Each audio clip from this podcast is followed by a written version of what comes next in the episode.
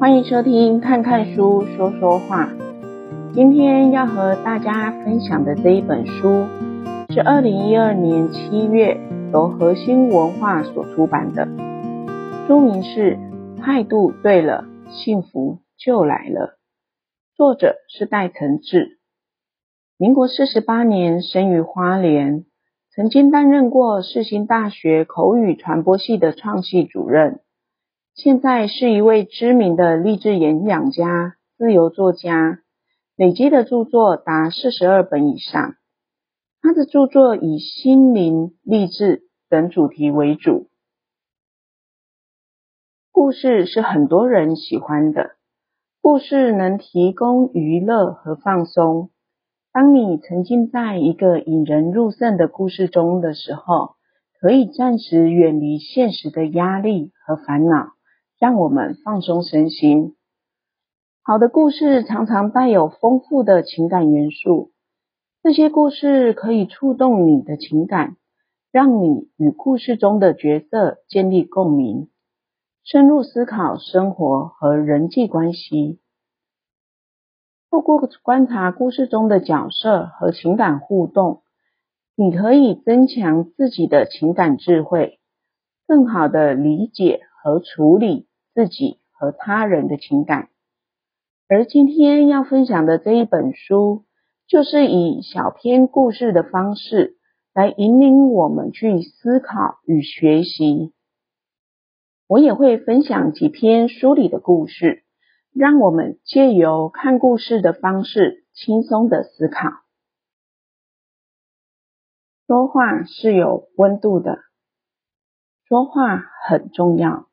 人与人的沟通常用说话来表达，说话是有温度的。有些话给人感觉很开心、很温暖、很感动；有些话则给人不太舒服、很冰冷、有敌意、有揶揄、嘲讽的感觉。同时，说话与举止常常是相连的，也是一个人形象的表现。一个人若能够敞开胸怀，彼此尊重，也懂得在言行上给人赞美、肯定和温暖，必定能获得更多的友谊。有一家生意很好的点心店门口，来了一个衣衫褴褛、身上散发出一股怪味道的乞丐。周边的客人见状，都忍不住皱起眉头。脸上露出嫌恶的表情。这个时候，店员立刻挥了挥手，叫乞丐赶快离开，以免影响到其他客人。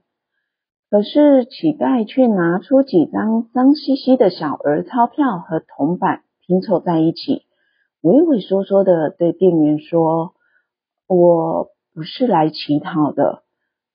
我听说这里的点心很好吃。”我好想吃，嗯，这些钱是不是可以买一些包子、点心呢？正当店员要赶走乞丐的时候，老板立刻走上前，双手奉上了两个热腾腾的包子和其他的点心，恭恭敬敬地递给了乞丐，并且深深地对他一鞠躬。微笑地说：“多谢您的关照，欢迎您再度光临。”随后，老板也收下了乞丐手上的钱。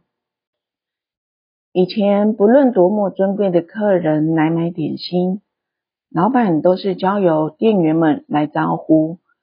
可是这次面对一个乞丐，老板却是破天荒的亲自招呼客人，而且竟然是如此的恭敬。客气，为什么呢？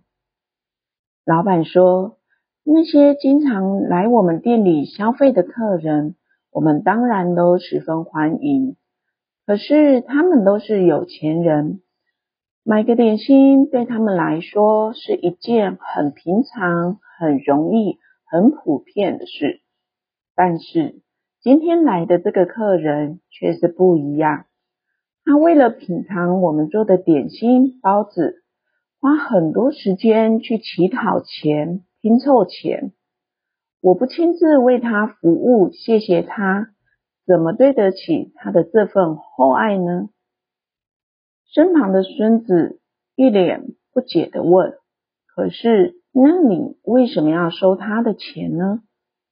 这个时候，老板笑笑的回答：“他今天来我们的店里，不是一个乞丐，不是来讨饭讨钱的。”而是以一个客人的身份来买东西，所以我们应该尊重他。如果我不收他的钱，对他来说岂不是侮辱？所以我们一定要记住，要尊重我们每一个顾客，哪怕他是一个乞丐，因为我们的一切都是顾客所给予的。上面说的。这个故事的老板就是两次被富比士评为世界首富的日本大企业家提一明先生的爷爷。爷爷对乞丐恭敬鞠躬的举动，深深烙印在当时只有十岁的提一明脑海里。后来，提一名成为大老板、企业家。曾经多次在集团员工培训会上讲到这个故事，他告诉大家要像他爷爷一样敞开胸怀，用心尊重每一个来电的顾客。我们每个人都在学习看重自己，尊重别人，在高铁上，在捷运，在公车上。我们常常听到一些人大声的讲手机，无视他人的感受。在电影院、演讲会、音乐会，或者是在会议进行的同时，也有人的手机响起来，好突兀，这是一个大干扰，也很令人讨厌，不是吗？我们都期待受到别人的尊重，但人若不先尊重自己，一定会让别人心里很不舒服，也会影响到人际之间的感情和互动。有一家连锁假发公司的老板找我对员工们演讲。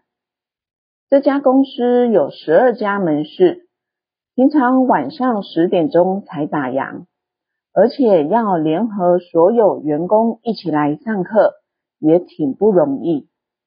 所以，这位老板跟我说：“戴老师，如果我请各地员工提早七点打烊，大家先赶过来集合好，我再请您晚上八点半来上课，上到十一点半，三个小时，这样可以吗？”我一听愣了一下，要上课到晚上十一点半，天哪！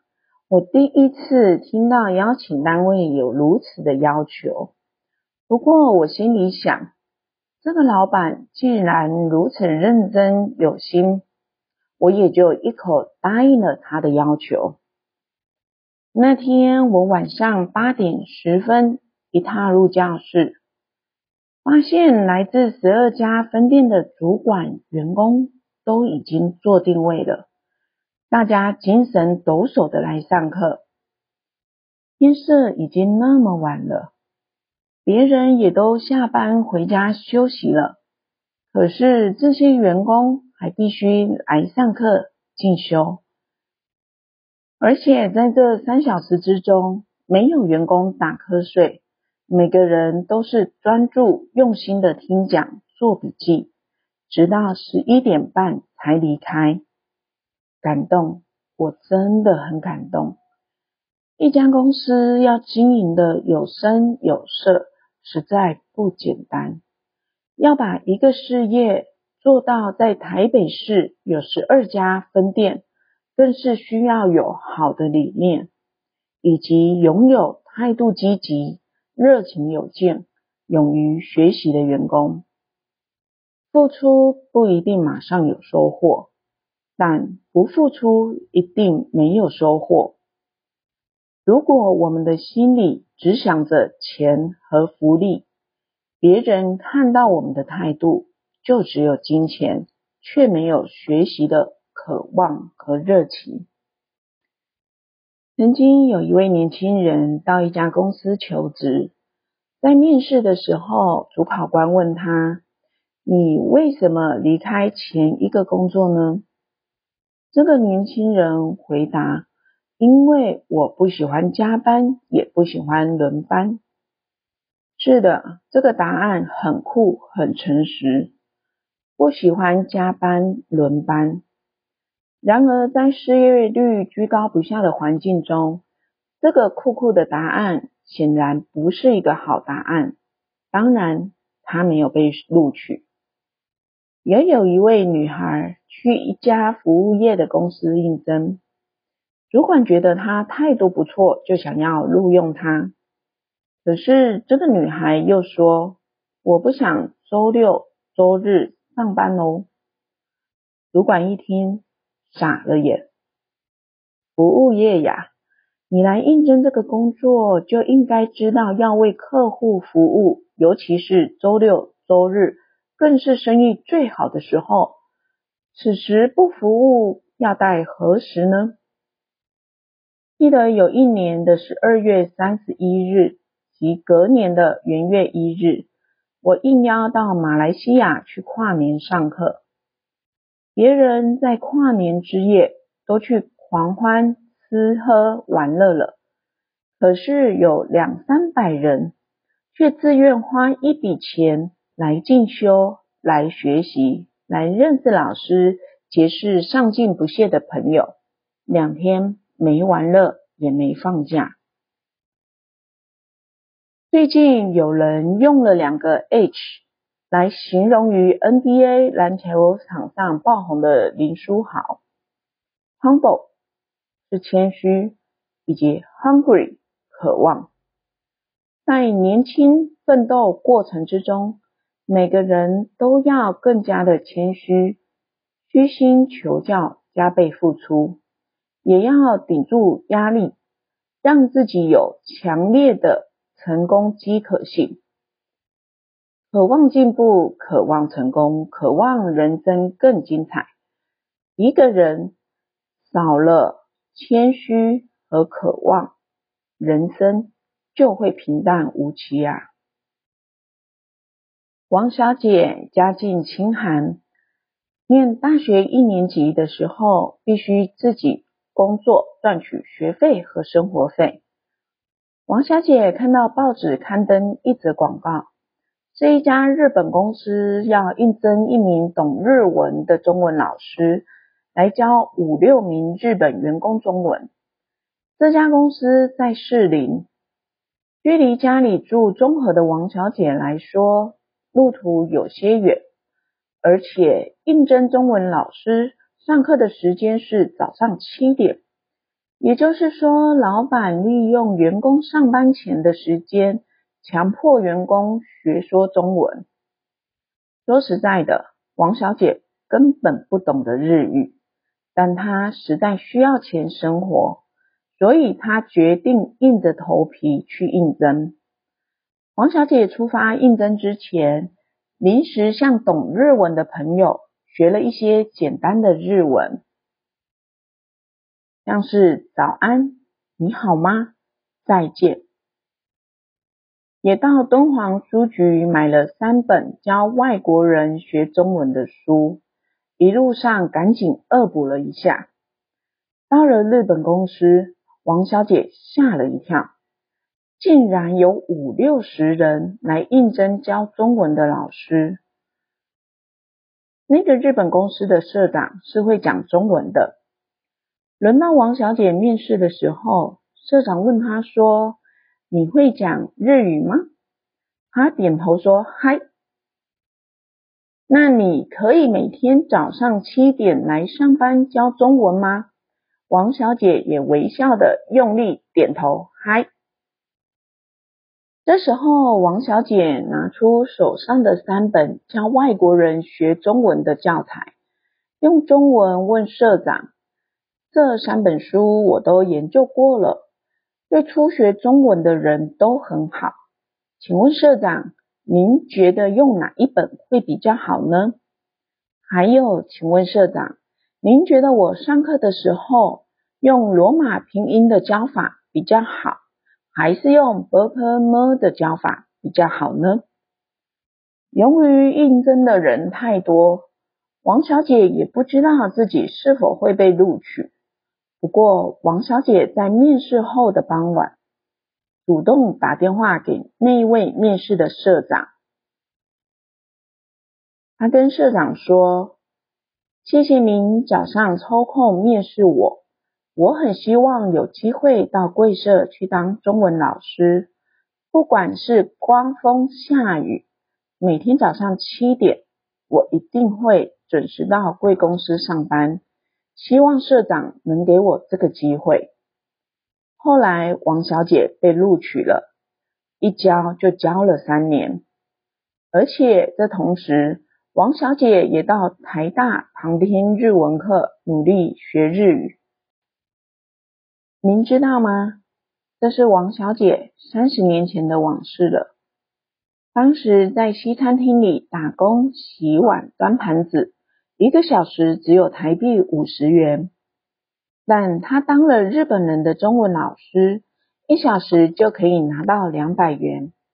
而且那一位社长十分严格，对日本员工还要考试，所以员工都还私底下请王小姐到家里复习中文，也让小孩一起学中文。就这样，王小姐用主动、积极和智慧。而非劳力，自力更生地赚取了大学四年的学费和生活费。每个人都应该积极进取，努力向上，认真地活出精彩的自己。日文有一句话叫做“一生悬命”，意思就是说要尽全力去完成自己的使命。有些人拥有聪明才智。却只会好吃懒做、贪图享受、好逸恶劳，不懂得用自己的勤劳、积极与用心去发挥自己的才华。他们选择轻松、偷懒、逃避、放弃，只住在一个舒适圈之中，以至于一事无成。这岂不是很可惜吗？在上一个广播节目的时候，有一位妈妈 call in 进来问我，她说：“我的儿子已经二十二岁了，在念两年制技术学院的夜间部，可是他每天白天都无所事事，不工作也不念书，整天鬼混上网，还一直花钱买手机线上游戏，生活一点目标都没有。”我该怎么办呢？从电话中可以感受到这位妈妈心中的难过与焦虑。这么大的一个人了，却是一点自律性都没有，生活没有计划，也没有一点企图心，每天虚度光阴，也难怪妈妈会担心。自律就是自我严律，自己要知道生命的目标为何。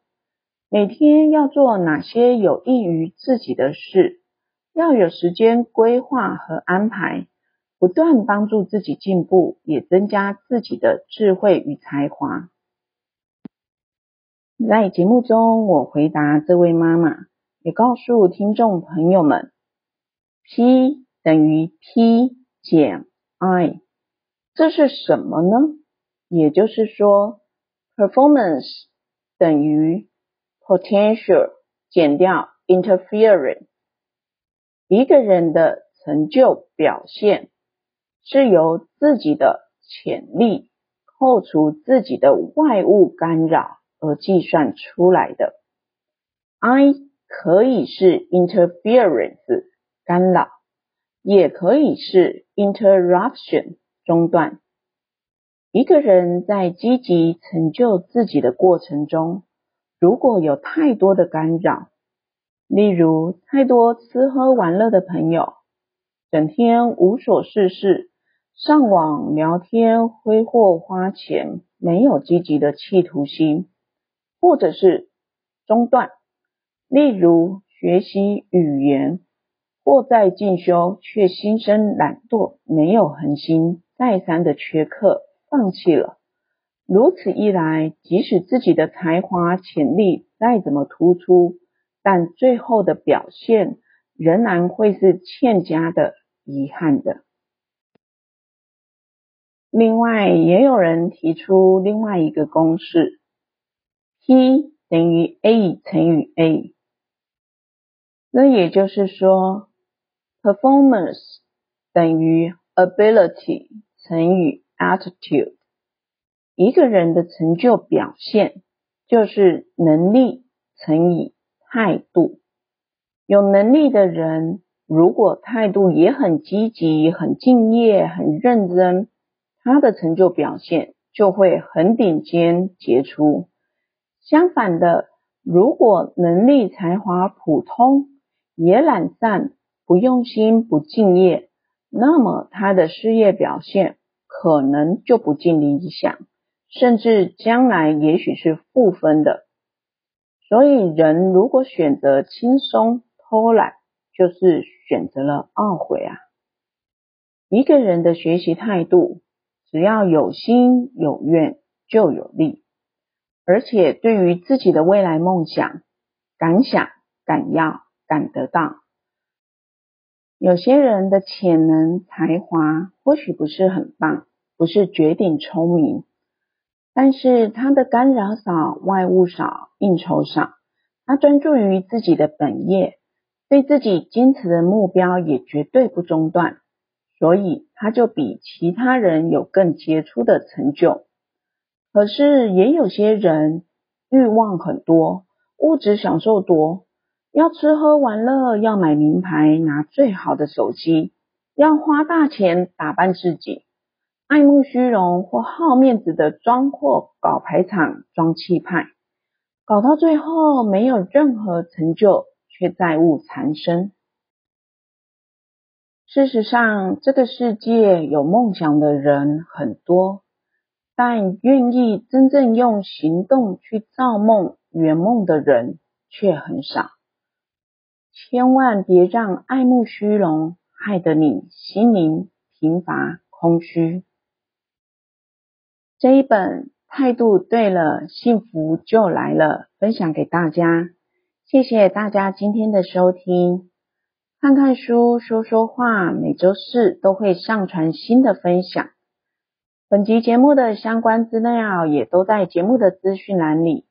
欢迎大家可以搜寻 FB 看看书说说话的粉丝专业，也可以留下您听了这一些 Podcast 之后的感想。我们每周四晚上八点再见喽。